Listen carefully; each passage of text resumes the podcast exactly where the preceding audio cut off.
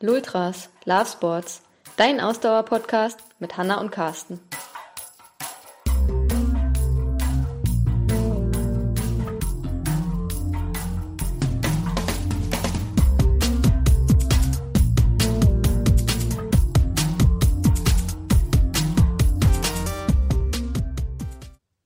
Wir freuen uns heute wieder eine ganz besondere Gästin bei uns im Talk zu haben.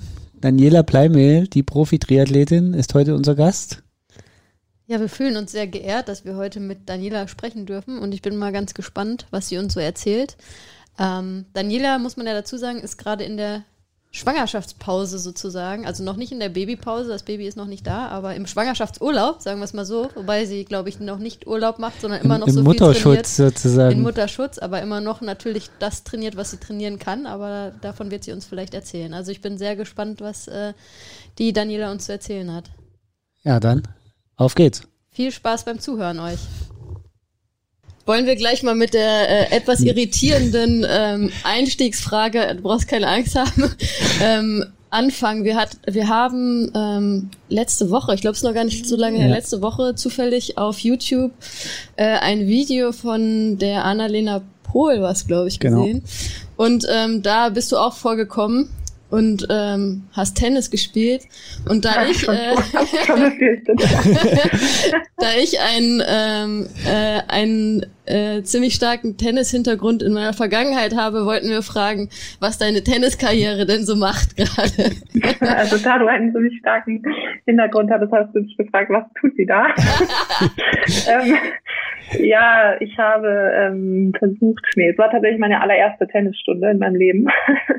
Und ähm, es ging um eine ja, Challenge von der Manova. Wir hatten vier Wochen Zeit, uns selber irgendwas zu überlegen. Also meine Challenge war, so viele neue Sportarten wie möglich auszuprobieren und Annalena hat eben ähm, ja sich Tennis lernen vorgenommen und dann hat es natürlich gut zusammengepasst und wir haben eine Stunde zusammen gemacht. ähm, aber es war eigentlich nicht geplant, dass diese Aufnahmen jetzt überall erscheinen. Aber gut. Ja, jetzt, äh, jetzt müssen wir natürlich den, den Profi hier, den Semi-Profi fragen, sah das ordentlich aus? Was heißt denn Semi-Profi, also Ex-Profi? Äh, für die erste Stunde war das doch gar nicht so schlecht. Ja, äh, bleibt das denn deine, deine einzige Stunde oder meinst du, du wirst nochmal den Schläger irgendwann schwingen? ja, Spaß gemacht hat es auf jeden Fall. Ja. Ähm, also ich glaube, ich werde da keine Karriere anstreben, aber wenn es sich mal ergibt oder hier und da mal passt, mir hat auf jeden Fall Spaß gemacht. Ja, ja äh, nee, aber jetzt wollen wir natürlich mal zu, zu deiner Sportart kommen, dem Triathlon. Ähm, bei dir ist es ja aktuell so auch für uns ein sehr spannendes Thema, weil gerade auch das Thema ähm, weibliche Profisportler und insbesondere natürlich auch weibliche ähm, Profi-Triathletin also ein Thema ist, was uns auch sehr bewegt. Und bei dir ist es ja aktuell so, dass du ähm, jetzt sozusagen in einer Schwangerschaftspause bist. Ähm, und da gibt's ja ähm, von der PTO, der Professional Triathlon Organization, ja seit kurzem ähm, eine Unterstützung für äh, Frauen, die in der ähm, für Profisportlerinnen, die in der Schwangerschaftspause sind. Ähm, magst du mal erzählen, wie äh, inwiefern du da unterstützt wirst? Also wie äh, wie funktioniert das? Also ich gehe mal davon aus, dass du die Unterstützung der PTO da jetzt auch äh, in Anspruch nimmst. Ja, genau. Ich habe das ähm, zwei Tage nachdem ich äh, von der Schwangerschaft erfahren habe, wurde diese ja Policy veröffentlicht. Ähm, ist eben eine Unterstützung für ja für werdende Mütter, ähm, weil man ja sagen kann, es ist ziemlich genau das gleiche Alter, was sich eben anbietet, ähm, Mutter zu werden, als auch ja auf dem Höhepunkt der Karriere irgendwo zu sein. Ähm, so ist es bei mir jetzt auch. Und von daher ist es natürlich eine wahnsinnige Hilfe, einfach Familie und Sport ähm, kombinieren zu können oder da halt auch ähm, gut wieder wieder reinzukommen. Und ähm, es ist so, dass man 15 Monate lang Anspruch hat auf ähm, ja auf eine monatliche Zahlung, die eben an dem an der sich an der Weltrangliste orientiert. Also die PDO hat ja zum Beispiel letztes Jahr als ähm, also genau jetzt vor einem Jahr, als es losging mit Corona, haben die den Jahresbonus auch schon früher ausbezahlt. Also eigentlich wird er am Ende des Jahres ausbezahlt für die äh, Top 100 in der eben in dem Ranking. Und ähm, ja, sie machen da einfach wahnsinnig, wahnsinnig viel für den Sport. Und das ist jetzt natürlich auch ähm, ja ein gutes Beispiel, eine sehr gute, sehr gute Chance, einfach da ein bisschen weniger, mit ein bisschen weniger Druck wieder den Anschluss zu finden. Also ich bekomme jetzt für 15 Monate eben, war auf Rang 13, ähm, ist, äh, ja, die Zahlen sind ja öffentlich einsehbar, also sind 18.000 Dollar im Jahr. Die bekomme ich jetzt eben auf die 15 Monate ähm, verteilt, genau, monatlich ausgezahlt. Und ja, das, wie gesagt, es ist wirklich, äh, ich weiß nicht, ob es das schon in vielen anderen Sportarten gibt. Ich glaube nicht, also ich wüsste keine. Äh, wirklich sehr fortschrittlich. Das wäre jetzt auch so ein bisschen meine erste Frage dahingehend noch gewesen.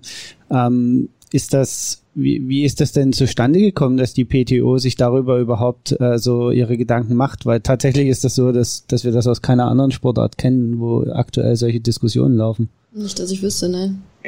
Also es ist ja eine Organisation aus Athleten. Ich glaube, das ist halt der große ja, Vorteil oder dass man halt als Athlet weiß, okay, was, was braucht man oder was hatte ich in meiner Karriere vielleicht nicht und ähm, wo gibt es da eben Ansatzpunkte, ja, die Bedingungen zu verbessern. Also es gab mehrere Umfragen, zum Beispiel auch Thema Krankenversicherung oder zur, zu Dopingkontrollen ganz viel. Also einfach ja, Meinungsumfrage, was wäre euch wichtig, in welchem Bereich äh, sollen wir aktiv werden. Und ich glaube, dass, oder offensichtlich ähm, haben das halt viele genannt, ähm, war eben auch diese, ja, Maternity Policy für für weibliche Profisportler. Ja, ja schön, dass, äh, dass die PTO das so eingeführt hat. Äh, es wäre sicherlich zu begrüßen, wenn das dann auch so ein Trend wird, der in anderen Sportarten dann vielleicht auch übernommen wird. Äh, von wem auch immer. Das ist ja dann auch immer so die Frage, wie äh, da das organisatorisch äh, und strukturell einfach eine Sportart aufgestellt ist. Da ist jetzt natürlich mit der PTO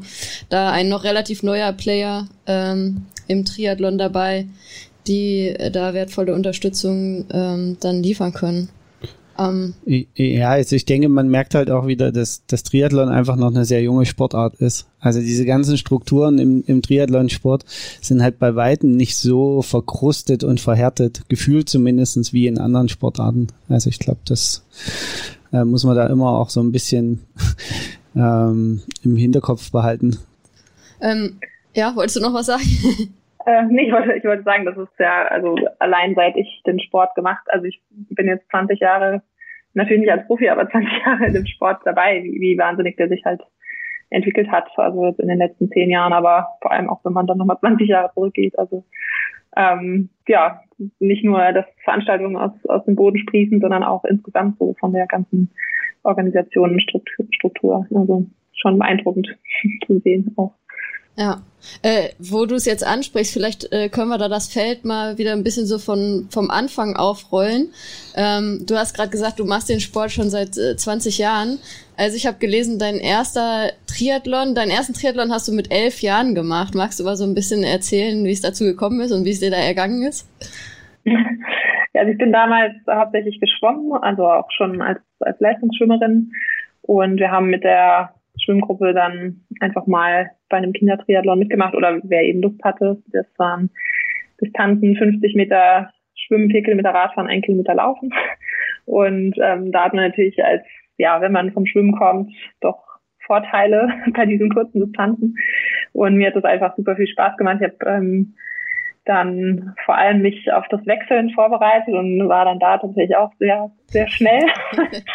und äh, Radfahren und Laufen, das kann man ja irgendwie auch schon in dem Alter oder habe ich auch immer mal schon gemacht und ja, habe dann direkt gewonnen und ähm, bin aber die ersten drei Jahre dann noch oder die nächsten drei Jahre dann erstmal noch leistungsmäßig geschwommen und habe da jetzt noch nicht wirklich äh, strukturiert ähm, Radfahren und Laufen trainiert, aber immer schon so ein paar Kindertriathlons gemacht nebenher. Ja, äh, das ist ja meistens so und ich glaube, bei dir war das damals auch so, also dass jetzt Kinder zum Triathlon kommen, ist ja meistens dann so, dass irgendwie ein, zumindest ein Elternteil oder so da auch in dem Sport irgendwie dabei ist, dass jetzt so Kinder ähm, so zum Triathlon kommen, ist ja, glaube ich, eher noch äh, die Ausnahme. Da sind eher andere Sportarten vielleicht äh, da, wo man automatisch irgendwie so als Kinder reinkommt. Bei dir war das, glaube ich, auch so, dass äh, dein Vater äh, Triathlon gemacht hat, stimmt das? Genau, ja, der hat auch Triathlon gemacht, ähm, hat vier Langdistanzen insgesamt gemacht und ähm, ja, hat mich eben zum Schwimmen gebracht.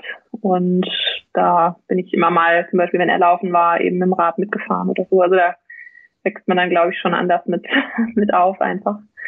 Ähm, ja, aber auch wirklich durch, durch die Schwimmgruppe dann. Also da waren dann einige, die motiviert waren und Lust hatten, das mal auszuprobieren. Und ich glaube, das, das ist so der entscheidende Punkt, ob man eben Freunde, Freunde dann im Training einfach hart gerne hingeht und dann findet man halt viel schneller, ja, das Feuer an der Sportart. Sehr wahrscheinlich überall so. Ja, was ich in deiner weiteren Entwicklung dann ganz spannend finde, also korrigiere mich, wenn ich das jetzt falsch sage, aber du warst ja nie so die, ähm, also bei dir war war nie so der krasse Fokus dann auf der Kurz- oder olympischen Distanz, sondern man kennt dich ja eher dann von der Mittel- und Langdistanz. Ähm, stimmt das? Und äh, wenn ja, wie kommt das, dass äh, du also nicht so in dieses auf diese kurz-olympische Distanz dich so fokussiert hast?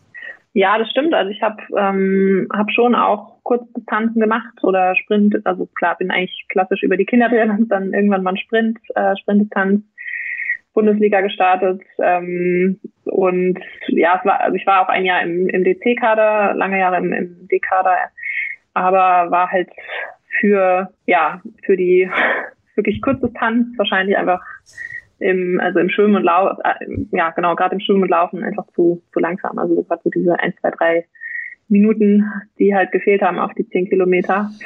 Ähm, beim Schwimmen dann immer gerade so, dass ich kurz hinter der ersten Gruppe rauskam und meine Stärke war eigentlich immer das Radfahren ähm, schon. Und ich glaube einfach von dem durch, durch dieses Athletenprofil würde ich jetzt mal sagen oder mich, also unabhängig davon, dass es mich viel mehr fasziniert auch muss ich muss ich sagen die Langdistanz ähm, hat sich das einfach nicht so nicht so ergeben. Und war auch also klar den Traum von Olympia hatte ich schon auch und habe das schon auch versucht, aber das hat sich sehr früh ähm, oder habe da schon ambitioniert trainiert auch drauf auf die Kurzdistanz, aber das hat sich halt einfach früh abgezeichnet, dass, dass meine Stärken da woanders liegen und habe dann relativ früh auch mal so eine Non-Drafting Kurzdistanz gemacht und das hat mir einfach immer ja hat mich mehr fasziniert, also mehr Spaß gemacht da sein sein eigenes Rennen zu machen.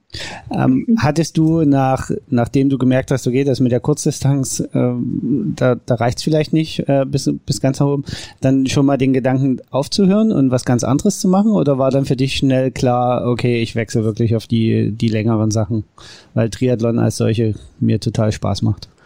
Also aufzuhören hatte ich da überhaupt gar nicht im Kopf. Ähm, aber jetzt auch, ich hätte jetzt auch nicht gedacht, dass ich mal als Profi ähm, meinen Lebensunterhalt damit verdienen würde. Ähm, sondern die Idee war eigentlich, ich schaue einfach mal, wie weit ich komme und vielleicht kann ich, ja, wenn es sehr gut läuft, irgendwie meine Ausbildung oder Studium finanzieren und mache das halt noch ein paar Jahre. Ähm, aber eigentlich wollte ich Osteopathin werden habe eine Physioausbildung angefangen und die dann abgebrochen, als ich, als ich schwanger war. Und dann hat sich das danach mehr oder weniger so, so ergeben, würde ich fast sagen. Also ich hatte vorher schon die Profilizenz gelöst, 2009, ähm, weil ich da meine erste Mitteldistanz gemacht habe und ähm, da ein, einfach direkt wissen wollte oder ja, wo kann ich, wo kann ich da landen? ähm, also es war so ein bisschen Abenteuer. Und ähm, habe mich da auch direkt für die 73 WM qualifiziert, war dann in Florida und ähm, also 2010 war das genau. Und 2011 war ich dann eben habe ich im Moment 2009 war das genau. 2010 2011 war dann Babypause. Und danach hat sich das wie gesagt mehr mehr oder weniger so ergeben mit dem Profisport. Okay, ähm, also das muss man vielleicht auch, auch unseren Hörerinnen und Hörern nochmal erklären. Im Triathlon bedeutet Profilizenz nicht zwangsläufig, dass man auch wirklich Profi im Sinne von davon leben ist. Also das ist, glaube ich, auch nochmal so eine Besonderheit im Triathlonsport, äh, den man immer ein bisschen im Hinterkopf hat. Also wie du es gerade gesagt hast, du hast dann eben die Profilizenz gelöst, um in einem bestimmten Starterfeld auftreten zu können und auch um Preisgelder kämpfen zu können. Aber ansonsten hat das erstmal im, im Triathlonsport, glaube ich, keine, keine sonstigen Belange. Also du musst dich halt trotzdem irgendwie darum kümmern, wie du dich finanzierst. Das ist nicht ja, zu verwechseln mit Mannschaftssportarten, wo man dann irgendwie angestellt ist Aber es ist natürlich sehr beeindruckend, dass du dich da dann gleich für die WM qualifiziert hast. Also da ähm, musstest du ja sicherlich schon im Profifeld dann nochmal deutlich schneller sein, als wenn du jetzt als Age-Grouperin äh, an den Start gegangen wärst, um dich da für die WM zu qualifizieren. Also das äh, äh, ja, also ich bin, zweit, bin dann Zweite geworden bei dem ersten 73. Genau, also das, ähm, ja klar, also ich, ich hätte das jetzt auch nicht gemacht, wenn ich da gar keine Chancen gesehen hätte. Also ähm, das muss man natürlich, muss jeder für sich selber wissen, aber ähm, ein großer Unterschied ist natürlich auch noch, dass man dann im, im Dopingsystem ähm, drin ist, wenn man die Lizenz eben löst. Also man zahlt, zahlt dafür ja Geld und ist dann in, eben auch in dem System drin, muss jeden Tag angeben, wo man sich befindet und hat halt Kontrollen, Trainingskontrollen, Wettkampfkontrollen und kann Preisgeld gewinnen. Und klar, die Definition, ab wann ist jemand, ist jemand Profi, ähm, die gibt es wahrscheinlich offiziell nicht. Also es ist ja, also ich finde so ein bisschen Berufssportler ist, ist man halt dann, wenn man wirklich nichts anderes mehr machen muss und damit davon leben kann. Und das war dann so ab, ja, 2012 war so ein Übergangsjahr, würde ich sagen, und 2013 war dann, würde ich, würde ich als mein erstes echtes Profijahr bezeichnen. Also weil ich da dann wirklich ausschließlich Triathlon machen konnte und gemacht habe. Du hast ja 2012 deine erste Langdistanz dann auch gemacht. Wie kam es dazu, dass du dann äh, ich wollte gerade sagen, ja, ich, äh, im Übergangsjahr, ja, eben, so Übergangsjahr erste Langdistanz. Okay. also Übergangsjahr war jetzt darauf bezogen, dass äh, ich da noch nicht ausschließlich vom Triathlon leben ah, okay. konnte, sondern auch noch ähm, ja als Trainerin gearbeitet habe und versucht habe, den Weg äh, zu verfolgen, vielleicht doch in die Osteopathie-Richtung nochmal zu gehen. Also habe ein paar Trainerausbildungen und sowas gemacht, als mein Sohn dann ganz klein war und halt ja parallel trainiert. Und ähm, es war so, also das Jahr war insgesamt recht erfolgreich. Ähm, ich war damals im Erdinger Alkoholfrei Perspektivteam und da war es eigentlich so, dass alle, die im Profiteam sind, eben schon auf der Langdistanz waren. Also ist heute jetzt auch nicht mehr ganz so extrem, aber so war es eben damals. Und da habe ich gedacht, okay, ich habe jetzt nichts zu verlieren. Ich hab, hatte eine gute Saison, habe zwar jetzt kein spezifisches Langdistanztraining gemacht, aber ich probiere das jetzt einfach mal. Habe dann sechs Wochen vorher entschieden, äh, da zu starten und ja, und dann noch so zwei, drei Kopfeinheiten gemacht, lange, lange Einheiten und ähm, dann einfach mal das ausprobiert. Also auch wieder so ein bisschen Abenteuer. Ähm, genau am Ende der Saison beim da, damals noch Challenge Barcelona, äh, gleiches Rennen wie heute war. Ironman Barcelona habe ich dann die erste Langdistanz gemacht. Ja. Und wie ist es dir da ergangen? Also ich wurde, wurde Dritte ähm, bis Kilometer 30 beim Laufen. Ist mir eigentlich ziemlich gut gegangen. und danach, dafür waren dann vielleicht doch ein bisschen wenig, waren zwei lange Läufe vielleicht doch ein bisschen zu wenig. Ähm, da kann ich mich schon noch daran erinnern, dass das ziemlich wehgetan hat. Aber ja, ich glaube trotzdem, dass die erste Langdistanz, ähm, weiß nicht, ob ich sagen würde, die schönste, aber auf jeden Fall so die, die besonderste halt ist, weil man einfach gar nicht weiß, was, was kommt da auf mich zu. Und das ist natürlich auch, also kann Nachteil sein, ist aber auch ein, also gleichzeitig auch ein Riesenvorteil. Und so habe ich das halt auch versucht zu sehen. Also einfach, ich habe hab nichts zu verlieren. Ich schaue jetzt einfach mal und hat gut geklappt. Und ja, danach muss man natürlich aber schon einsehen, dass man da ein bisschen spezifischer trainieren kann für die Distanzen. Und wie, wie, wie, also wie ist das dann danach so, äh, wenn man so die ersten Erfolge hatte? Rennen einem dann die Sponsoren von alleine die Bude ein oder äh, muss man da sehr viel Aufwand betreiben, um, um äh, Sponsoren zu gewinnen?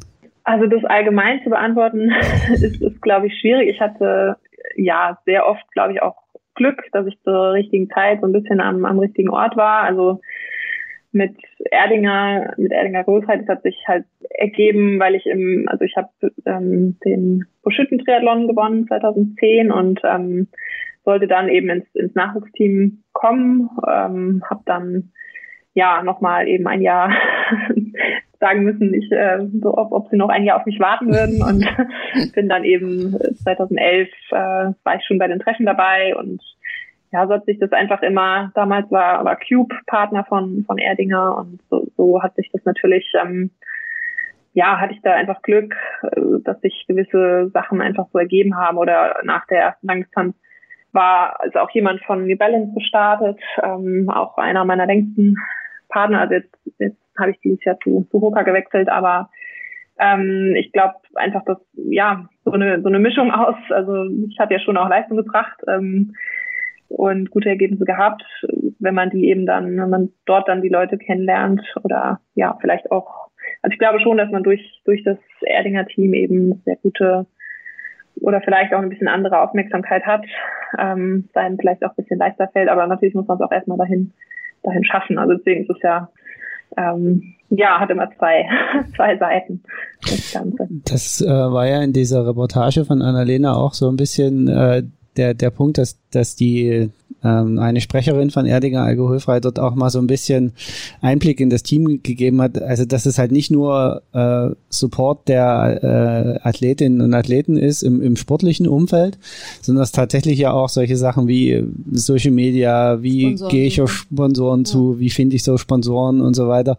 Das fand ich ganz spannend, dass, dass äh, das Team Erdinger da wirklich so ein rundum sorglos, also rundum sorglos Paket ist falsch, aber so ein rundum Paket schnürt für, für die Perspektiv äh, Athletinnen und Athleten?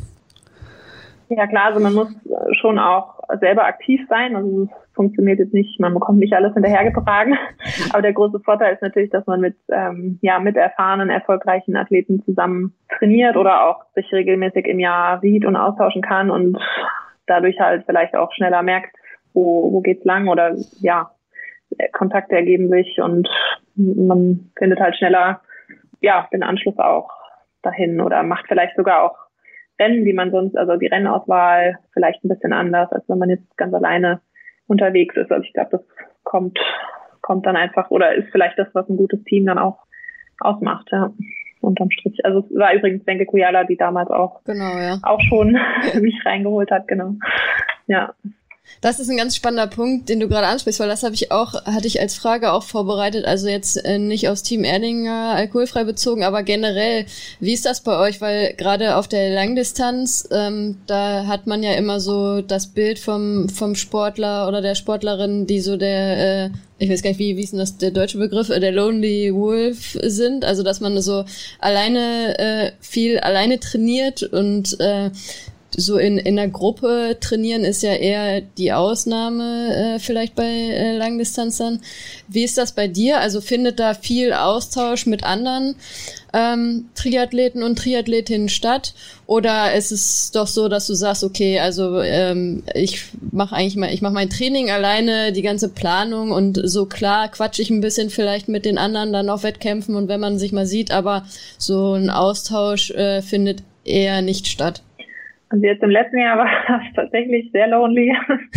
ähm, in einem normalen Jahr, ja, wie gesagt, haben wir also mindestens ein Teamcamp, ähm, was dann schon mal, also was halt einfach in der Saisonphase stattfindet, wo alle fast ja ausschließlich Grundlage trainieren, also wo man halt auch die Möglichkeit hat, ähm, sehr viel zusammen zu trainieren. Und dann steigt natürlich jeder ein bisschen anders in die Saison ein oder hat also dann, dann danach sind es eher kleinere Grüppchen oder auch einfach ein bis zwei Trainingspartner, die, die man sich dann sucht, um denen man vielleicht ins zweite oder dritte Trainingslager nochmal geht. Ähm, aber ja, hier zu Hause habe ich bis aufs Schwimmen mache ich schon das meiste alleine. Also laufen habe ich auch meine Trainingspartner, mit denen ich mich regelmäßig verabrede, aber da ist ja das meiste, muss man schon sagen, auch aus praktischen zeitlichen Gründen dann oft ähm, oft auch allein. Ja. Und, und wie ist der Austausch so zu den anderen deutschen Profi-Triathletinnen, so Laura Philipp und Anna Haug? Habt ihr regelmäßigen Austausch oder trefft ihr euch eigentlich nur bei Events?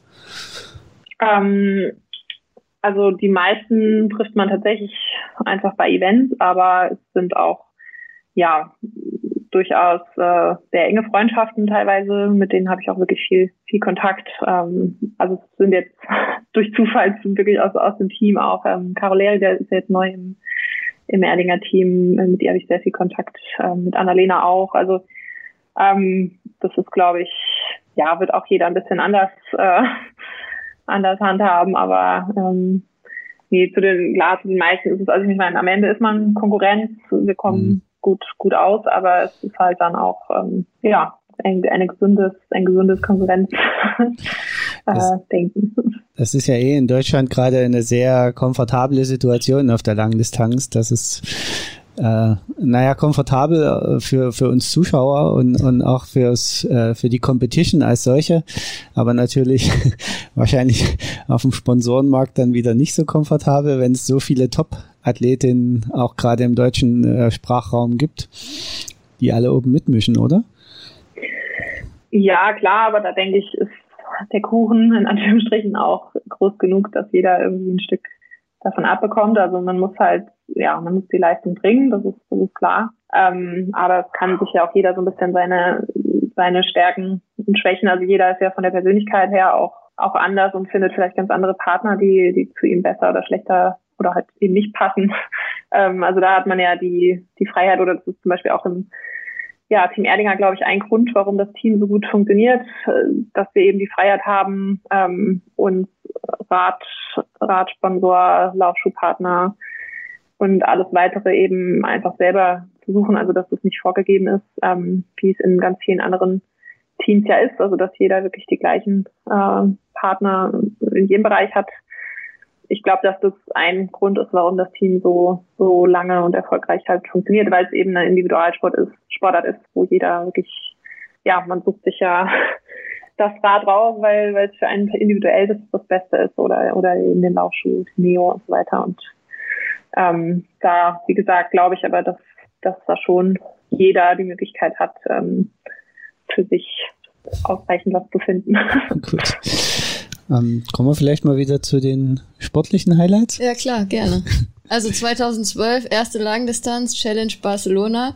Ähm, war dir danach dann gleich klar, dass du gesagt hast, okay, äh, ja, Langdistanz, das äh, ist mein Ding, da will ich weiter dabei bleiben? Oder wie, wie war es da bei dir? Ja, also es war von Anfang an so, dass ich gedacht habe, schade, dass man davon nur eine, zwei, maximal vielleicht drei im Jahr machen kann. Also Deswegen würde ich jetzt nie ausschließlich, ausschließlich auf die Langdistanz gehen. Also ich ähm, mache dafür so gerne Wettkämpfe und ja, mag die Mitteldistanz auch, auch sehr. Und da ist man natürlich einfach deutlich schneller wieder regeneriert und ähm, ja, kann die natürlich auch super als, als Vorbereitung machen für, für die Langdistanz. Also deswegen, ich, ich denke, meine Stärken liegen eher auf der Langdistanz, aber ich ähm, ja, würde mich als Mittel- und Langdistanzlerin bezeichnen. Aber das war dann schon direkt danach, dass, dass ich gemerkt habe, das, das ist das, was, ja, was, mir, was mich nochmal mehr reizt und vielleicht dann irgendwann auch nach Hawaii ähm, gehen könnte. ja. Ja, wo du es ansprichst, ich glaube, deine erste Teilnahme auf Hawaii war 2016, wenn ich mich nicht irre. Ähm, und da ist es dir ja nicht so gut ergangen, ne? Da hast du ganz schön gelitten, glaube ich. Ja, da ist es mir nicht gut ergangen, genau. Die äh, zweite Hälfte vom Marathon dann nur nur noch spaziert, ähm, bin letzte Profiathletin geworden und ja, bin im, im Ziel mit Verdacht auf Blinddarmentzündung ins Krankenhaus gekommen. Ähm, und wurde dann auch dort im Krankenhaus, also wurde auch operiert, beziehungsweise wurde eine, eine Bauchspiegelung gemacht.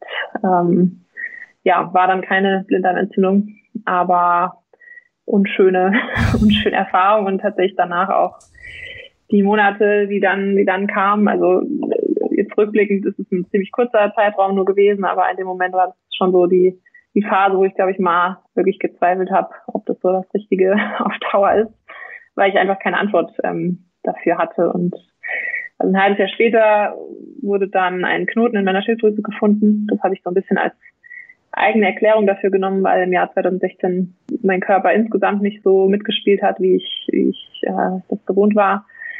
Und genau, der wurde eben entfernt, der Knoten. Und ja, seitdem muss ich Schilddrüsenhormone äh, nehmen oder bin da aber jetzt, also werden ja viele kennen, auch von Unterfunktion oder Überfunktion. Seitdem ich da wieder eingestellt bin, ähm, ja, habe ich das alles wieder gut gut im Griff oder mein Körper reagiert wieder so, wie ich es halt gewohnt bin und deswegen ist es so ein bisschen meine meine eigene Erklärung gewesen. Ähm, aber war auch der Grund, warum ich dann erst 2019 wieder äh, hat ein bisschen gedauert, bis ich dann wieder mich hingetraut habe. Ja, also krass. Ja. Also es war dann tatsächlich so, dass du mental äh, erstmal Hawaii so verarbeiten musstest und dann äh, auch nicht gleich sagen konntest, okay, ich will da jetzt gleich wieder hin. Damit, also da hast du schon gebraucht, um deinen Frieden zu schließen mit Hawaii, wo ich ja jetzt schon auch spoilern kann, dass du das ja sicherlich gemacht hast dann bei deinem zweiten Hawaii-Auftritt, denke ich mal. Aber also das war schon schwer für dich mental auch äh, dann zu sagen, ja, ich äh, gehe da nochmal hin. Ja, also das Jahr drauf war dann, kam dann wirklich auch zu früh, also einfach gesundheitlich und 2018 ähm, habe ich ja rot gemacht ähm, und ja, habe dann sogar fünf Wochen später noch versucht, die Quali zu holen, aber das war also in, beim in Hamburg. Ähm, aber im Nachhinein war das, glaube ich, ganz gut, dass es da nicht geklappt hat. Ähm, ja, weil ich weiß nicht, ob ich da, wie du gerade gesagt hast, also ob ich mental da wirklich schon so weit gewesen wäre. Also es war, war schon ein sehr großer Respekt dann, ein bisschen Angst auch dabei, einfach, ob das jetzt an den Bedingungen dort, dort lag oder ja, vielleicht doch wirklich an mir, an meinem Körper oder wie auch immer. Also es ist ja schon ein recht großes Projekt und ähm, da sollte man, glaube ich, hinfliegen, wenn man sich auch bereit fühlt. Und von daher war das, glaube ich, ganz gut, dass es noch ein Jahr länger gedauert hat im Nachhinein. Ja, aber man muss ja jetzt auch noch mal dazu sagen, finde ich, dass äh, also was du jetzt erzählt hast mit deiner Krankheitsgeschichte und äh, dass du da dann gleich ins Krankenhaus gekommen bist, äh, es ist ja äh, Wahnsinn, dass du überhaupt da gefinisht hast dann, ja, ne? Also wenn jetzt Leute irgendwie sagen, ja, ja, du bist letzte Profi-Triathletin geworden, aber äh, dass du das unter den Umständen dann überhaupt gefinisht hast, ist ja dann schon äh, äh, ja, soll man jetzt sagen stark, weil es wahrscheinlich äh, aus gesundheitlichen Gründen auch äh, wahrscheinlich nicht das Vernünftigste war äh, im Nachhinein. Aber ähm, ja, wie gesagt, das ist ja dann trotzdem schon Wahnsinn, dass du, dass du da überhaupt ins Ziel gekommen bist unter den Umständen. Also ja gut, das ist tatsächlich nichts, worauf ich jetzt besonders stolz bin. Also im Nachhinein ähm, würde ich das nicht nochmal machen, sondern da hätte man ja eben aussteigen sollen, also als es anfing schlimm zu werden. Und ich weiß nicht, also Fehler muss man ja machen, um, um daraus zu lernen. Ähm, weiß nicht, ob man alle machen muss. Also das war sicherlich, äh, ja, ich denke aber, also vielleicht wäre das bei einem anderen Rennen eben nicht passiert und da war halt einfach so dieses, okay, ganz wichtig, dass man beim ersten Mal dann auch ankommt, weil sonst hat man mental vielleicht wirklich, wirklich Probleme oder denkt dann, das Rennen kann ich ja nie schaffen. Also ähm, ja, würde ich nicht nochmal so machen oder jetzt mit der Erfahrung hätte ich aussteigen sollen, aber die muss man eben auch erst machen, um das, um das zu wissen. Und an so einem Punkt war ich bis dahin noch nicht, ähm, dass ich wirklich meine Gesundheit aufs Spiel gesetzt habe und ja, werde ich wahrscheinlich auch aus dem Grund äh, hoffentlich nicht nochmal kommen. Also das, wie gesagt, ich glaube, manche Erfahrungen muss man vielleicht machen. Ja, hinterher ist man ja leider immer schlauer. Das ist, äh, ist so. Ähm, ja. Von daher absolut respektvoll, dass du da in der, ich, ich stelle mir das auch wahnsinnig schwierig vor, in der Situation da eine Entscheidung zu treffen mit sich selber. Ja. Man, man hat ja eh schon mit dem Wettkampf genug zu tun. Dann kommen noch äh, körperliche äh, Ungereimtheiten dazu, die einem dann hat man ja auch auf einer Langdistanz relativ viel Zeit, über alles Mögliche nachzudenken. Das ist ja leider auch noch so. Ja, also ich habe einmal bewusst die Entscheidung getroffen, auszusteigen dann. Ähm, und das hat auch sechs Stunden gedauert. das war, war beim Alm in Frankfurt äh, letztes Jahr, also 2019. Ähm, da hatte ich äh, ja mir Magen-Darm, Magen-Darm-Infekt ein paar Tage vorher zugezogen, war dann zwar wieder oder habe mich so gefühlt, dass ich starten kann, aber war einfach energetisch total leer und habe schon beim Schwimmen gemerkt, dass das nicht nichts wird oder dass es äh, entweder sehr, sehr lang wird. Und ja, dann war ich aber trotzdem irgendwie vorne mit dabei und dann ist diese Entscheidung tatsächlich, ähm, also ich wollte das Rennen halt eigentlich gewinnen. Mit, mit dem Gedanken bin ich an den Start gegangen und ja, dann ist es wirklich nicht so leicht. Ähm, also wenn man merkt, okay, heute geht gar nichts, ähm, aber eigentlich will man natürlich auch aus Respekt vor dem Rennen oder vor jedem, der sich an den Start stellt, ähm, das Rennen zu Ende bringen ist dann in dem Moment wirklich äh, ja keine leichte Entscheidung. Ja. Aber aber kommen wir vielleicht mal zu einem Rennen, wo es richtig gut lief. 2018 in Rot. Ja, wo ich ja jetzt betonen muss, äh, wo ihr beide, du und Carsten, ein bisschen was gemeinsam habt, weil Carsten war da tatsächlich auch am Start. Also er ist natürlich äh, okay. einige Zeit, einige Zeit nach dir ins Ziel gekommen. Da warst Aber, du mehr wie nur geduscht, als ich im Ziel war. Aber äh, ja, also ist das, äh, magst du noch mal ein bisschen davon erzählen? Also ja, äh, wir waren auch vor Ort und äh, ich war auch als Supporterin da von Carsten, aber habe dann natürlich auch äh, euer Rennen so ein bisschen verfolgt. Ähm, das war ja absoluter Wahnsinn. Ähm, was ja, also ich kann mich an kein anderes Ironman-Rennen dieser Art äh, erinnern, wo äh, so ein enger Kampf äh, um den Sieg vorne stattgefunden hat zwischen dir und der äh, Lucy Charles. Magst du äh, da mal erzählen, wie das war 2018 in Rot äh, bei deinem bei deinem ja spektakulären Sieg, äh, würde ich mal sagen? Ja, das war, also wenn ich ein Rennen malen müsste, wahrscheinlich genau so machen. Also da ist auch einiges schiefgelaufen. Jetzt zum Beispiel nach einer Stunde auf dem Rad meine Verpflegung verloren. Ähm, und ja, da erstmal so kurze Panik gehabt, wie ich jetzt äh, über, den, über den Tag kommen soll. Ähm, aber sonst, ja, es, also klar, wie gesagt, kleine Kleinigkeiten passieren, aber es war so insgesamt kam, kam alles so zusammen, wie, wie man sich erträumt, glaube ich. Ähm, und das Besondere war dann natürlich gerade gerade so knapp äh, oder so spannend ähm, zu gewinnen. Also in dem Moment äh, hätte ich es auch gerne entspannter gehabt, aber ist natürlich eigentlich genauso, wie man es äh, ja wirklich an seine Grenzen, also da habe ich wirklich alles rausgeholt, was an dem Tag drin war. Und ähm, das, wenn man das dann hinterher sagen kann, ist das schon wirklich ein schönes Gefühl, ja. Wie, ähm, also wie war das für dich da im Rennen? Also ich glaube, du hast ja die äh, Lucy Charles Barclay ungefähr bei Kilometer 40 äh, auf dem Marathon dann überholt. Äh, ja, also das ist ja eher schon eher unnormal, muss man sagen, dass äh, gerade so auf den letzten Kilometern bei einem äh, Langdistanzrennen, dass es noch so eng ist und dann man da auch wirklich, also ich meine, da ging es halt um den Sieg, das heißt, da muss ja noch noch mal irgendwie extra Prozente irgendwo herholen, die man eigentlich nicht mehr hat. Äh, das war das so vom vom vom Leidenfaktor, sag ich mal, dann wirklich auch so intensiv, wie man sich das vorstellt, also noch krasser als wenn man äh, eine Langdistanz finish, wo es jetzt vielleicht am Ende nicht mehr so eng ist, oder äh, war das gefühlt eher noch ähm, äh, einfacher in Anführungsstrichen, weil, weil man dann so fokussiert auf dieses direkte Duell war und dann seine Leiden vielleicht gar nicht so doll wahrgenommen hat, wie man sonst macht. Also überholt habe ich sie schon bei Kilometer 34. Ah, 34, also, okay.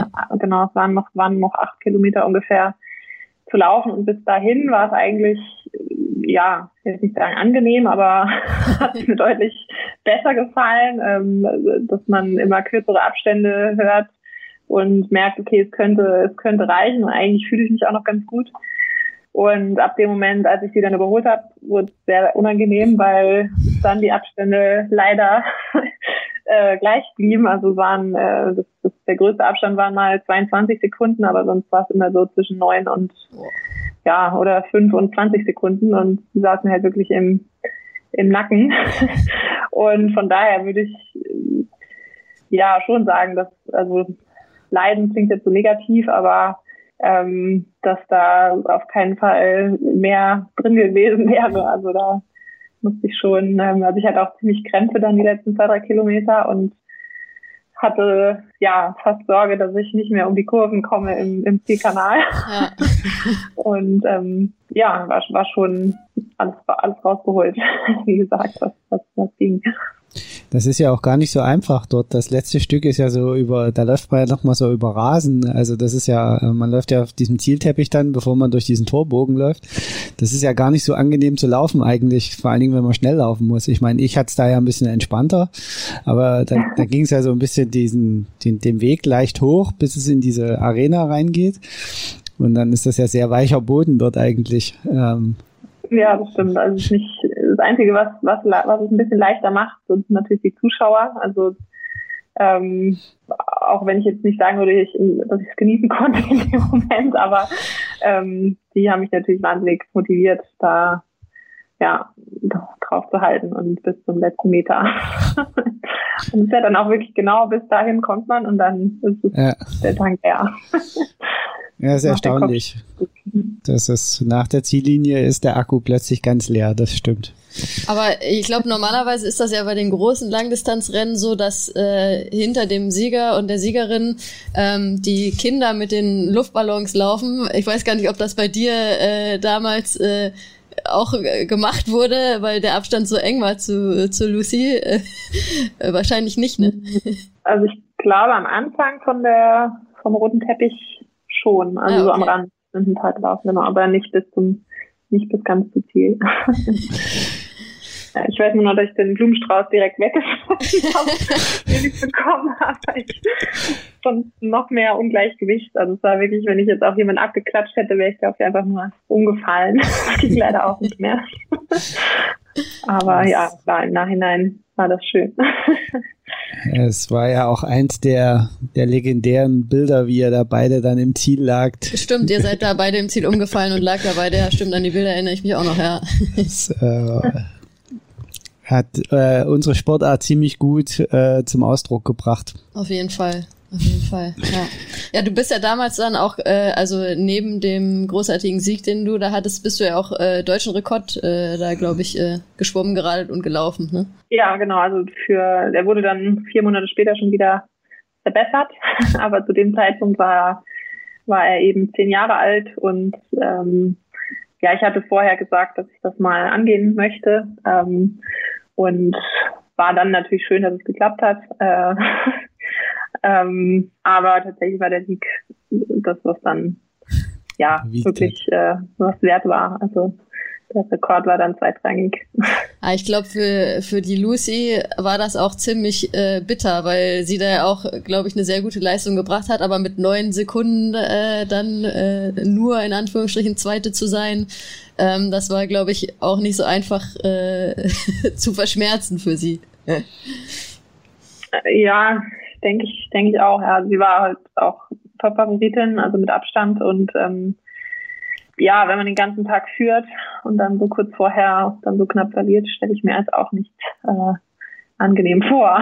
Aber ich glaube auch da, wenn ja, wenn man halt wirklich das Beste rausgeholt hat, was an dem Tag drin war, ähm, also ging mir jetzt auch schon oft genug oft so, dass also nicht immer, wenn man das Rennen gewinnt, ähm, also man kann auch, gut, in dem Fall jetzt vielleicht nicht, aber wenn man wirklich alles rausholt, ist ein zweiter Platz halt auch, auch ähm, genauso viel wert eigentlich. Oder das ist das, was es für mich drum geht. Also wenn ich halt ja alles abrufen konnte und irgendwie ähm, alles gegeben habe, dann war es ein gutes Rennen.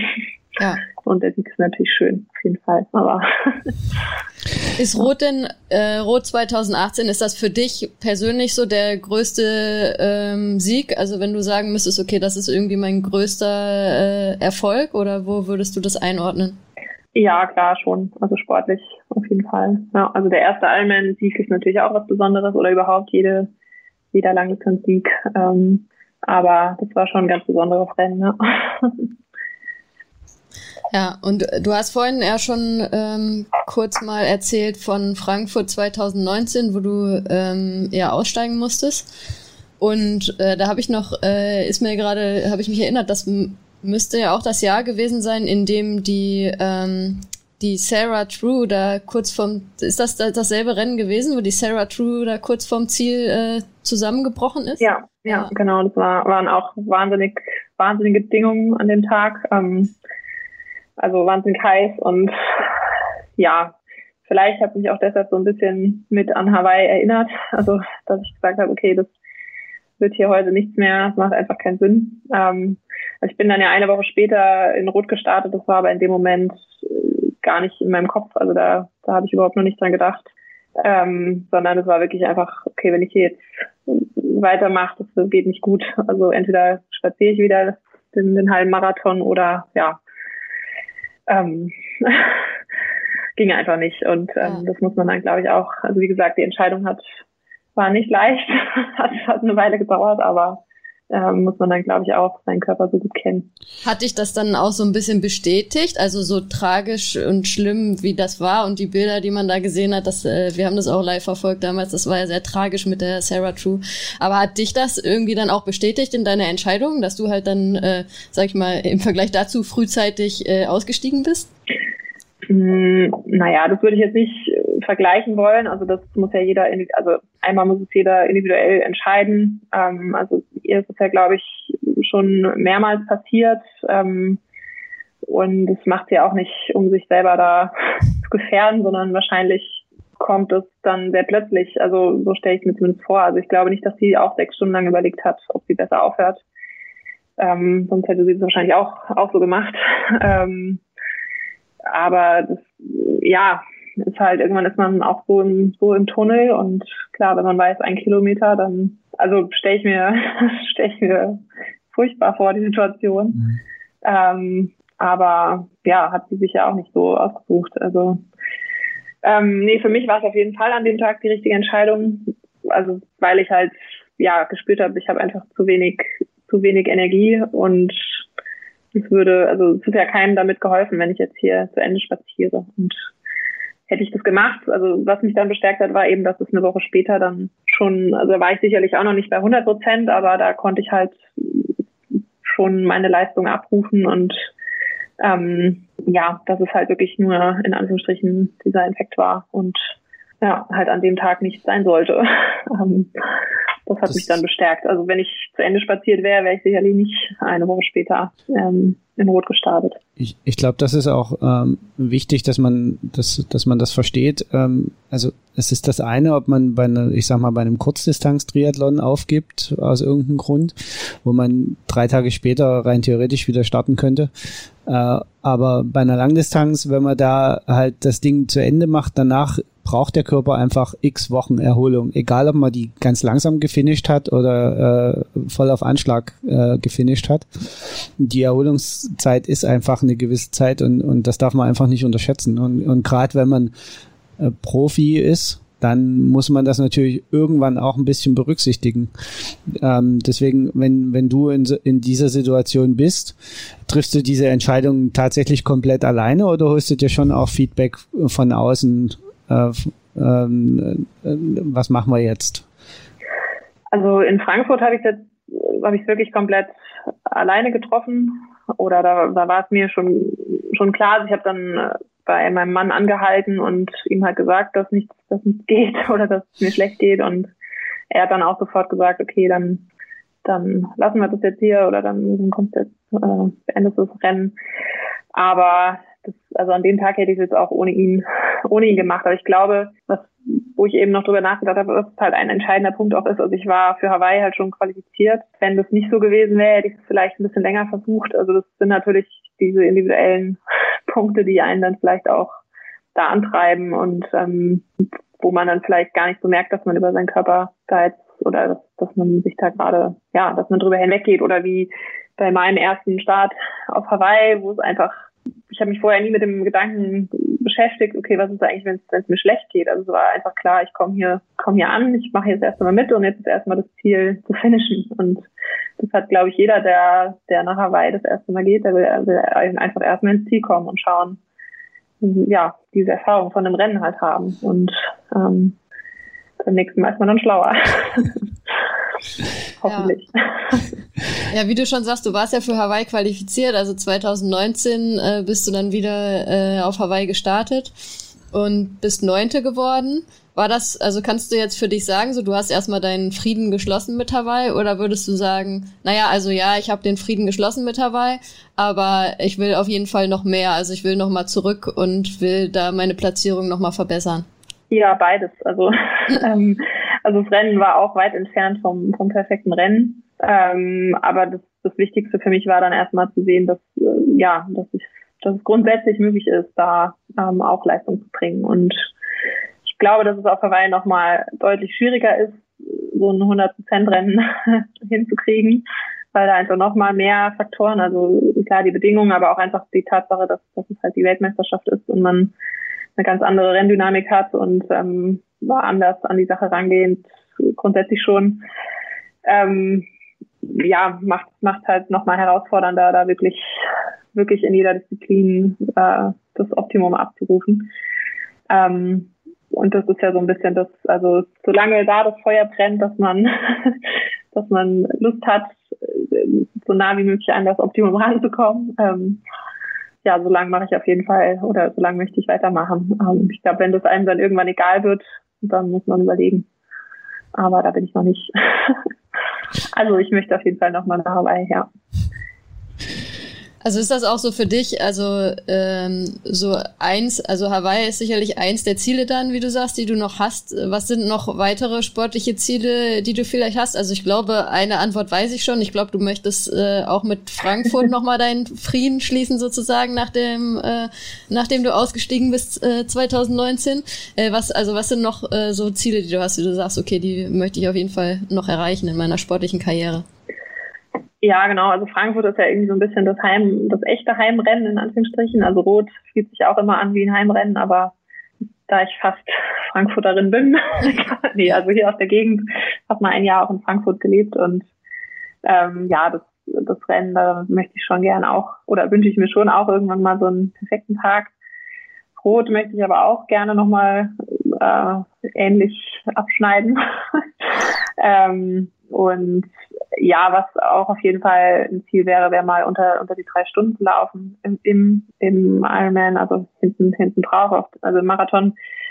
Ähm, weil ich eigentlich weiß, dass ich kann, aber ich habe es halt bisher noch nicht äh, an dem Tag X abrufen können. Und das wäre schon was, was ich gerne zeigen würde. Und klar, es gibt noch ganz viele tolle Rennen, die man, die man machen kann. aber das wären so die, sind halt einfach so die drei, ja. Ja, und wie ist für dich jetzt so die Planung, also Planung in Anführungsstrichen, weil man da ja wahrscheinlich nicht alles planen kann. Das hängt ja auch ein bisschen davon ab, wie der Körper äh, reagiert und mitspielt. Aber so, also was denkst du, ich meine, du traini trainierst du jetzt gerade aktuell äh, noch? Wie, wie viel kannst du gerade noch machen? Und also was glaubst du, ähm, wann wirst du wieder in der Startlinie stehen? Ja. Also im Moment kann ich noch alles machen oder sogar wieder deutlich besser als am Anfang der Schwangerschaft. Da ging es in die ersten drei Monate nicht so gut. Da habe ich äh, sehr, sehr wenig nur trainiert oder würde es noch nicht mal als Training bezeichnen, sondern als Bewegung, mich, mich sehr wenig bewegt. Ähm, jetzt im Moment ist es so, dass das Laufen schon ein bisschen unangenehmer wird. Also ich glaube, das geht jetzt nicht mehr, nicht mehr allzu lang. Ähm, da ja, bin ich aber eigentlich auch um jedes, jedes Mal froh oder werde es dann wahrscheinlich ein bisschen reduzieren, gehe geh dann vielleicht nur noch alleine laufen und mache zwischendurch Gehpausen, wenn es sich halt einfach ähm, danach anfühlt. Ähm, Radfahren geht geht noch ganz gut. Da bin ich, wie gesagt, froh, dass das Wetter jetzt ein bisschen wieder mitspielt, weil auf die Rolle zieht mich jetzt im Moment wirklich nicht so. das muss ich äh, eingestehen. Das fällt mir doch leichter mit, mit sportlichem oder mit unmittelbar bevorstehendem Ziel. Also das fällt mir jetzt gerade sehr schwer, da zwei Stunden drauf zu sitzen. Ähm, ja, also solange, solange wie möglich will ich mich einfach fit halten und ähm, das ist der Einstieg danach, wo ein bisschen leichter wird hoffentlich. Und ja, da hatte ich bei der bei meiner ersten Schwangerschaft halt die Erfahrung gemacht, dass das sehr sehr schnell ging, obwohl ich es damals gar nicht gar nicht so drauf angelegt hatte. Also da war ich ja eher am Anfang der Karriere oder da ja hat sich das wie gesagt erst so äh, ergeben, dass ich dann gemerkt habe, okay, ich kann wieder recht oder bin, bin wieder fit und habe gute Ergebnisse ähm, recht schnell gebracht, aber da war das gar nicht so, so im Fokus und ähm, jetzt kann ich ja sehr gut planen, aber lass mir auf jeden Fall trotzdem auch die Zeit, die es braucht. Also ich glaube, dass es vom Timing ganz gut sogar ist, dass es äh, jetzt nicht Anfang des Jahres ist, dann würde man vielleicht versuchen, in dem Jahr noch zurückzukommen. Und so ist eigentlich klar, dass es gar keinen Sinn macht, jetzt für 2021 irgendwie äh, im September irgendwo an der Startlinie zu stehen. Also da werde ich eher den gesünderen, längeren Aufbau, den Weg des gesünderen Aufbaus gehen und ja, habe ja da dann wirklich Zeit. Ähm, gibt ja dann auch noch die Themen wie Stillen und wie, wie geht's dem Kind überhaupt. Also das sind erstmal die wichtigsten Sachen. Und ähm, ja, aber für 2022 möchte ich dann schon, schon der Plan, da wieder voll anzugreifen. Ja, ist das für dich jetzt eigentlich, ähm, also habt ihr das äh, so ein bisschen geplant jetzt in der Familienplanung auch, dass ihr sozusagen ja die aktuelle Corona-Situation, sage ich mal, jetzt genutzt habt, in Anführungsstrichen, zu sagen, ja, okay, jetzt ist ja gar kein so ein schlechter Zeitpunkt äh, für, für ein zweites Kind. Äh, dass das auch irgendwie so ein bisschen mitgespielt hat, weil das ist, also stelle ich mir jetzt vor, auch dass es für dich jetzt auch so ein Vorteil ist, dass du dich da mit der aktuell ja nach wie vor unsicheren Situation, welche Wettkämpfe können stattfinden, äh, findet überhaupt was statt, wird dieses Jahr Hawaii stattfinden oder nicht, das ist ja alles noch total äh, ungewiss, äh, dass du dich damit jetzt nicht auseinandersetzen musst äh, durch deine ähm, Schwangerschaftspause, ist ja wahrscheinlich auch äh, also ein angenehmer Nebeneffekt, sag ich mal, äh, in, in der Situation, in der wir alle gerade sind. Ja, also tatsächlich haben wir vor, also genau jetzt vor einem Jahr noch gar nicht daran gedacht. Ähm, da war eigentlich der Plan, ich mache jetzt auf jeden Fall immer noch die nächsten zwei, drei Jahre Sport und dann soll halt irgendwann äh, nochmal Nachwuchs, nochmal Nachwuchs kommen. Und ja, so war es dann auch während des Aufbaus letztes Jahr. Also ich habe, ich meine, im März wusste ja noch keiner, wie lang, wie lang wird das Ganze gehen. Also da habe ich schon auch versucht, mich voll vorzubereiten auf eben Rennen, mögliche Rennen im Juli, August, dann wird es irgendwann September. Ähm, und ja, man wurde halt immer wieder ausgebremst, also wir alle. Und das hat mich ganz schön viel Kraft gekostet und man kam das halt im Sommer irgendwann auf, dass wir gesagt haben, okay, entweder man verliert jetzt halt, äh, wenn es jetzt noch ein Jahr so weitergeht, äh, noch ein Corona-Jahr und dann vielleicht noch mal anderthalb, zwei, zwei Babyjahre und wer weiß, ob man dann überhaupt noch mal den Anschluss findet. Ähm, ja, also um die Frage zu beantworten, es hat sich dann, wir haben unsere Planung dann etwas, äh, etwas geändert und aktuell muss ich sagen, bin ich da auch sehr, also mal abgesehen davon, dass, dass wir uns natürlich sehr darauf freuen und dass es sowieso jetzt dann einfach so ist, wie es ist, aber auch sehr erleichtert, dass ich eben diese Entscheidungen gerade nicht treffen muss, wo fliege ich jetzt ins Trainingslager oder zu welchem Rennen geht man das Risiko ein, ähm, ja, hinzufliegen, dann wird es vielleicht abgesagt. Also das ist eine sehr kraftraubende Situation, ja. Ja, es ist ja auch gerade jetzt für, für dich dann auch noch die besondere Situation, äh, dass, dass äh, die Familie und Kinder schon da sind und, und da auch natürlich man sich gar nicht in so eine Blase hüllen kann. Ne? Also das ist die Interaktion des Kindes in der Schule, die ist halt einfach da und, und die Ansteckungsgefahr ist, ist damit ja auch im, im gewissen Rahmen vorhanden. Und man kann sich also auch gar nicht abschotten irgendwie. Also manche, die sagen ja dann, ja, dann, dann machen wir eine Blase und dann treffe ich 14 Tage niemanden und dann klappt das schon mit dem Wettkampf und dann bin ich da fit. Aber mhm. das, das, das geht ja bei euch nicht. Ja, nee, das, das ging tatsächlich von Anfang an nicht. Also es war auch mit der schwierigste Punkt, so das, das Homeschooling weil einfach, ja, wenn ich, wenn ich weiß, mein Sohn ist in der Schule, kann ich halt entspannt trainieren gehen und mache mir da keine Gedanken. Aber wenn ich weiß, er sitzt zu Hause und probiert frustriert irgendwie alleine äh, seine Matheaufgaben zu machen, dann läuft sich nicht so leicht und ähm, ja, also das, das war schon das ganze letzte Jahr irgendwie schwierig zu versuchen, jetzt trotzdem 100 Prozent zu trainieren und irgendwie da aber allen Rollen gerecht zu werden. Ähm, von daher hoffe ich einfach, dass es sich jetzt bald wieder normalisiert für uns alle. Ja. Wie kam denn dann äh, die Idee zustande, letztes Jahr noch auf dem Mont Blanc zu klettern? ähm, ja, mein Mann ist da sehr äh, begeistert, was das angeht und also ich, ich wollte sowas immer schon mal machen, auch als, als Kind, aber ja, das muss man ja eigentlich im Sommer machen, also außer man möchte jetzt da wirklich äh, sehr extrem unterwegs sein. Und das hat sich einfach nie ergeben, wegen ja, Saisonplanung. Mhm. Und also es ist ja dann schon ein Projekt, was so mindestens eine Woche, eher zehn Tage braucht und was man halt nicht einfach mal so dazwischen schiebt. Ähm, und dann haben wir halt irgendwann gesagt, wir, wir machen jetzt mal, also weil ich wirklich gemerkt habe, ich bin kopfmäßig vom Training, also und ständig keine Ziele oder ständig die Ziele wieder brechen wieder weg. Einfach mal kopffrei hat sich das sehr spontan ergeben, dass wir gesagt haben, wir ja, machen mal ein kleines Abenteuer. wir waren dann ähm, zur Akklimatisierung in, in Wallis in der Schweiz und sind dort auf den auf den Dom. Das war so ein bisschen die Generalprobe und sind dann ähm, ja am Stück, also in, ohne ohne Übernachtung vom Tal auf den Mont Blanc und wieder runter in 24 Stunden. Und es war ja war wie gesagt so ein ganz cooles Abenteuer für den Sommer.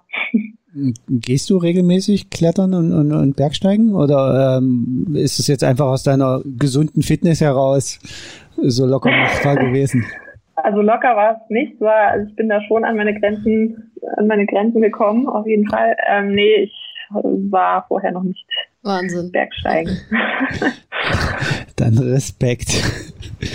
Also danke, die Idee, die Idee an sich finde ich schon verrückt, aber dann das auch noch äh, ohne die die Vorhererfahrungen zu machen.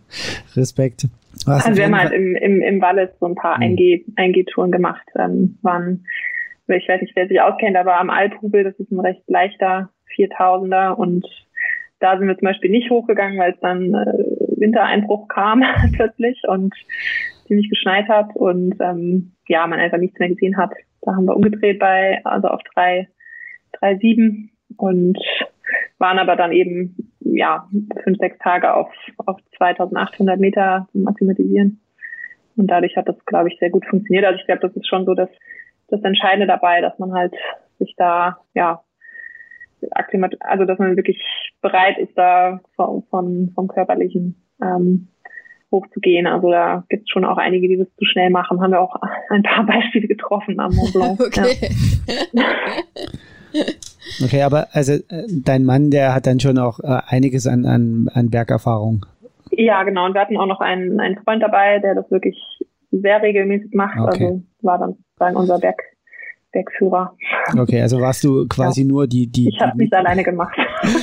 die Mitläuferin genau. sozusagen. nur. Und, naja, also nur im Sinne von, also ich, ich glaube, das ist halt wichtig, dass das die Hörerinnen und Hörer verstehen, dass dass, dass es halt das nicht so blauäugig so war, wie es, mal auf den Mont Blanc genau, wie es vielleicht jetzt am Anfang rübergekommen ja. ist. Ja, nein, also wir hatten jemand dabei, der, der sich mit Sichern auskennt und okay. wann man wie reagiert und so weiter. Ja, genau. Ja, Wahnsinn. Da wäre mir das Risiko doch etwas zu groß. ja. ja. Äh, ich ich habe noch eine Frage äh, speziell zum Thema Frauen ähm, und Profifrauen im Triathlon, weil, äh, wie am Anfang schon mal gesagt hast, so ein Thema ist, was, was uns auch sehr beschäftigt. Was würdest du sagen, ähm, ich weiß, dass du auch schon in der Vergangenheit da äh, auch aktiv warst, dass du Veranstalter zum Beispiel kon kontaktiert hast vor Rennen, was äh, so die Frage mit dem Start der Profifrauen und dem Start der Age Cooper dahinter äh, äh, zusammenhing, dass die nicht, dass der da genug Platz ist, sag ich mal, dass das Frauenfeld sich nicht mit den Age Groupern vermischt. Ähm, wie siehst du generell die heutige Situation so von Profifrauen im Triathlon? Ähm, was hat sich da vielleicht verbessert in den letzten Jahren? Und wo könnten man aber noch ähm, ansetzen, dass die Frauen noch mehr in den Vordergrund kommen und nicht äh, äh, ja jetzt ganz negativ gesagt so das Beiwerk äh, der der männlichen Kollegen sind. Ähm, ja, ich glaube, das kann immer jemand von außen fast noch besser beurteilen, weil ich sehe ja hauptsächlich meine meine eigene Situation und das war jetzt also um das kurz zu erklären, das war halt wahrscheinlich beim Ironman Hamburg, was du was du ansprichst, wo die Altersklassenathleten, ich glaube, es waren nur drei Minuten nach uns starten wollten. Und ja, das dann halt einfach als starke Schwimmerin oder eben vorne, die, die vorne schon ja, halt wegschwimmen sozusagen ähm, und ihr eigenes Rennen dann machen können, dass halt einfach nicht gleiche Bedingungen sind für, für alle. Aber es ist, ist einfach ein ganz anderes Rennen, wenn man alle 30 Sekunden überholt wird und sich halt immer so ein bisschen, da ging es einfach drum, ob man das 10 Minuten oder 15 Minuten hinbekommt. Also auf Hawaii ist ja zum Beispiel, ist es ja eine halbe Stunde Abstand und da sind dann einfach die Bedingungen halt fair für alle gleich und das wäre natürlich ähm, mir klar, dass es nicht überall realisierbar ist, aber das wäre halt das, das Ziel, wenn man, weil es da eben nicht mehr, es geht halt um was und ähm, ja, da wäre es natürlich schön, wenn jeder die gleichen Voraussetzungen hat. Ähm, grundsätzlich würde ich mir natürlich noch ein bisschen mehr Medieninteresse oder überhaupt Medienzeit auch wünschen für, für die Frauenrennen, wobei man da, glaube ich, fairerweise auch sagen muss, dass es, dass es sicher verbessert. Also ich, vom letzten Jahr kann man ja leider nichts erzählen, aber das Jahr davor war, glaube ich, schon deutlich, deutlich positiver. Ähm, also zum Beispiel die Hawaii-Übertragung da geht noch mehr, aber das, ich glaube, dass man auch sehen muss, dass es sich wirklich verbessert. Und ja, ich hoffe, dass die PTO da jetzt auch noch, also dass das einfach nochmal ähm, ja, weitere Entwicklung bringen wird, also positive. Ähm, also ich glaube, wir sind da auf einem guten Weg besser geht immer.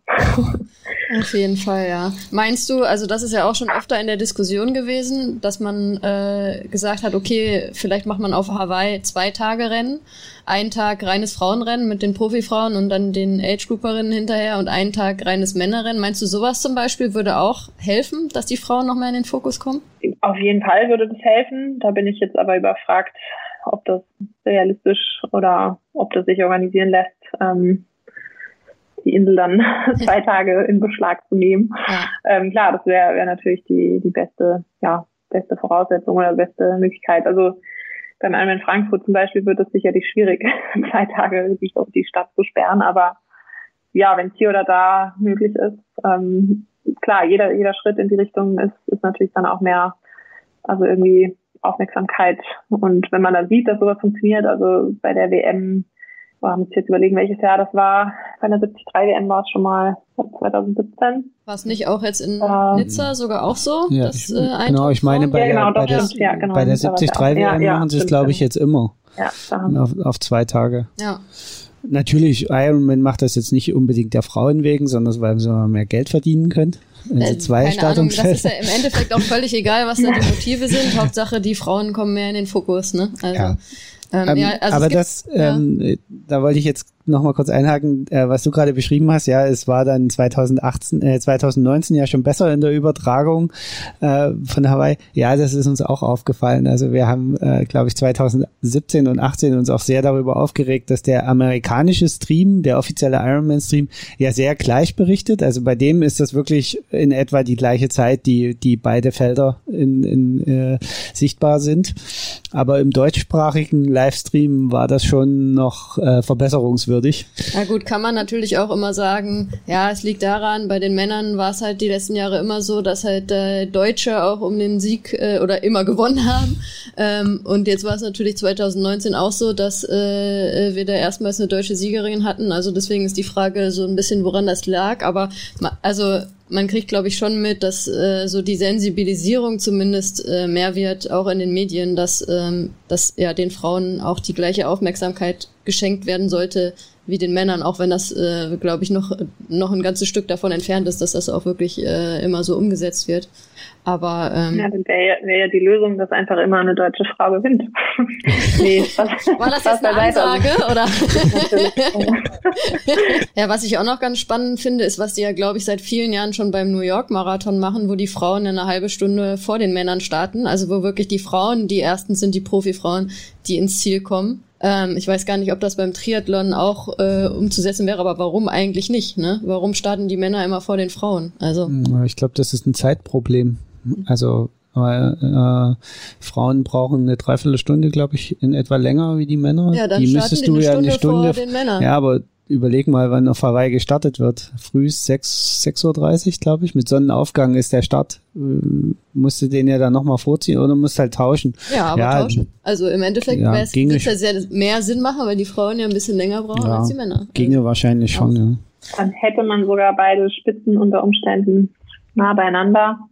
Aber das ist halt natürlich, also medial wäre es interessant, aber es ist natürlich auch genau das, was dann die Rennen wieder, wieder verzerrt oder was halt dann wieder nicht die mhm. gleichen Bedingungen für alle wären. Also wenn, wenn die Männer dann, die kommen ja früher oder später dann von hinten, also außer man macht halt anderthalb Stunden dazwischen, aber ähm, das ist wahrscheinlich wirklich nicht möglich. Und ja, ich denke, das ist dann, ist halt dann, sind einfach nicht mehr gleiche Bedingungen dann für alle. Ja. Ja. Ich überlege gerade, was man noch so unseren Zuhörern und Zuhörerinnen mitgeben kann, äh, was die machen können, damit auch die ihren Beitrag dazu leisten können, dass die Frauen noch mehr in den Fokus kommen. Ähm, aber ich, ich glaube, das Wichtigste ist es so, äh, wie es Daniela gemacht hat, wenn, wenn irgendwas nicht passt, wirklich es offen ansprechen. Hm. Also wenn, wenn man feststellt, okay, das ist jetzt in, in Hamburg eben äh, schlecht gelöst, dass man es dann auch ohne, ohne jetzt äh, äh, da Theater zu machen, sondern es vernünftig anspricht und sagt, Leute, können wir es nicht besser machen. Also manchmal ist es ja auch einfach so, dass, dass man nicht drüber nachgedacht hat. Und, und man hat dann irgendwas äh, hingeschrieben und, und ja, übersieht halt einen Faktor. Und dann ist es äh, gar nicht, äh, ich weiß nicht, ist es in Hamburg dann geändert worden? Sind, äh, ist die, die Startzeit dann geändert worden? Ähm, ja, die haben uns dann ich glaube, 30 Sekunden nach den Männern starten lassen.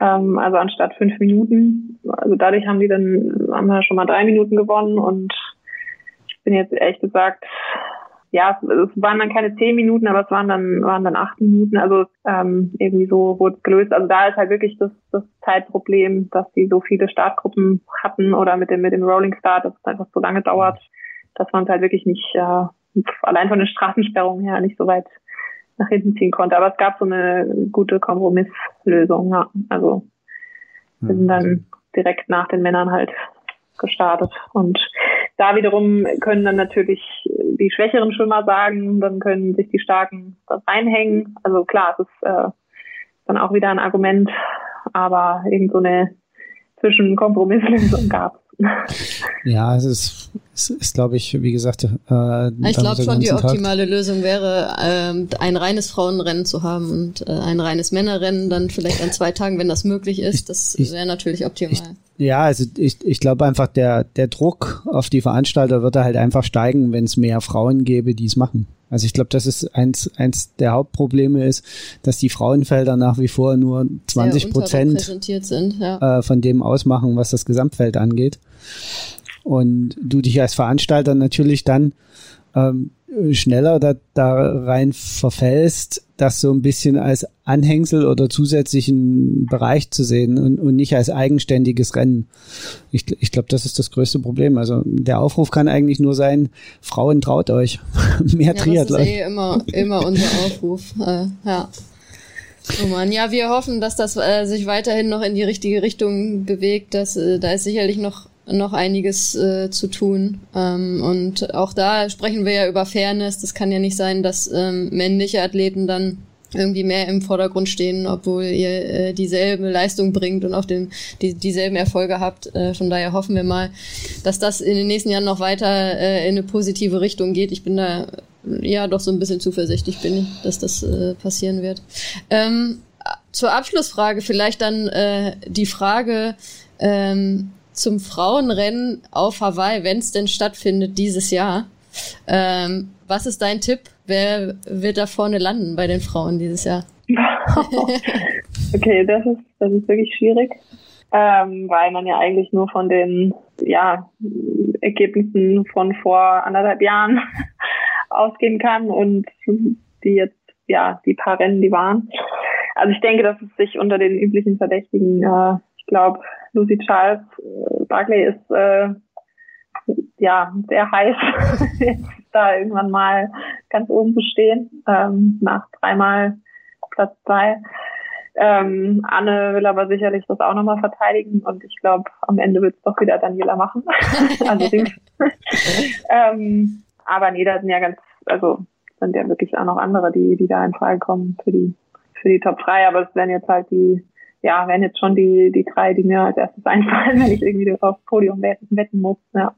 Das ist aber, finde ich, auch eine sehr schöne Entwicklung ähm, auf der Langdistanz bei den Frauen, dass man wirklich auch nicht mehr so sagen kann, ja, okay, die und die wird es gewinnen. Ne? Das war vor einigen Jahren vielleicht auch noch, äh, war das äh, Feld vorne, die absoluten Top-Frauen, das war vielleicht noch nicht so dicht, aber jetzt ist ja wirklich so, dass man sagen kann, okay, da theoretisch gibt's da eine Handvoll oder sogar noch mehr, die das gewinnen können. Ne? Das ist ja auch ähm, eine tolle Entwicklung zu sehen, dass halt da, ähm, dass es auch im Endeffekt äh, für euch natürlich immer schwieriger wird zu gewinnen, weil einfach immer mehr Top-Frauen irgendwie da sind. Ja, ja, auf jeden Fall. Aber das ist ja auch das, was es, was es interessant macht. Also immer mehr her damit. ja. Das ist so ein schönes genau, äh, das perfekte äh, Schlusswort. Statement, oder? Also vielen, vielen Dank, Daniela, dass du dir die Zeit genommen hast, mit uns zu sprechen. Ähm, wir wünschen dir natürlich alles, alles Gute für erstmal für die Geburt deines zweiten Kindes, dass das alles gut verläuft und äh, du da dann auch erstmal eine schöne, äh, glückliche Zeit dann verbringst. Und dann hoffen wir aber natürlich auch, dass du schnell wieder ähm, zum Triathlon äh, kommst und dann gehe ich, also ich ich gehe jetzt mal schwer davon aus, dass du nächstes Jahr äh, 2022 an der Startlinie in Frankfurt äh, stehst und wir dich da vielleicht treffen. Vielen Dank. Ja, Rennplanung ist noch nicht gemacht, aber ähm, ja, das ist ja jetzt auch noch nicht notwendig. ja, danke euch auch für die Zeit und ähm, alles Gute. Danke. Bis dann. Ciao, ciao. Ciao. Tschüss.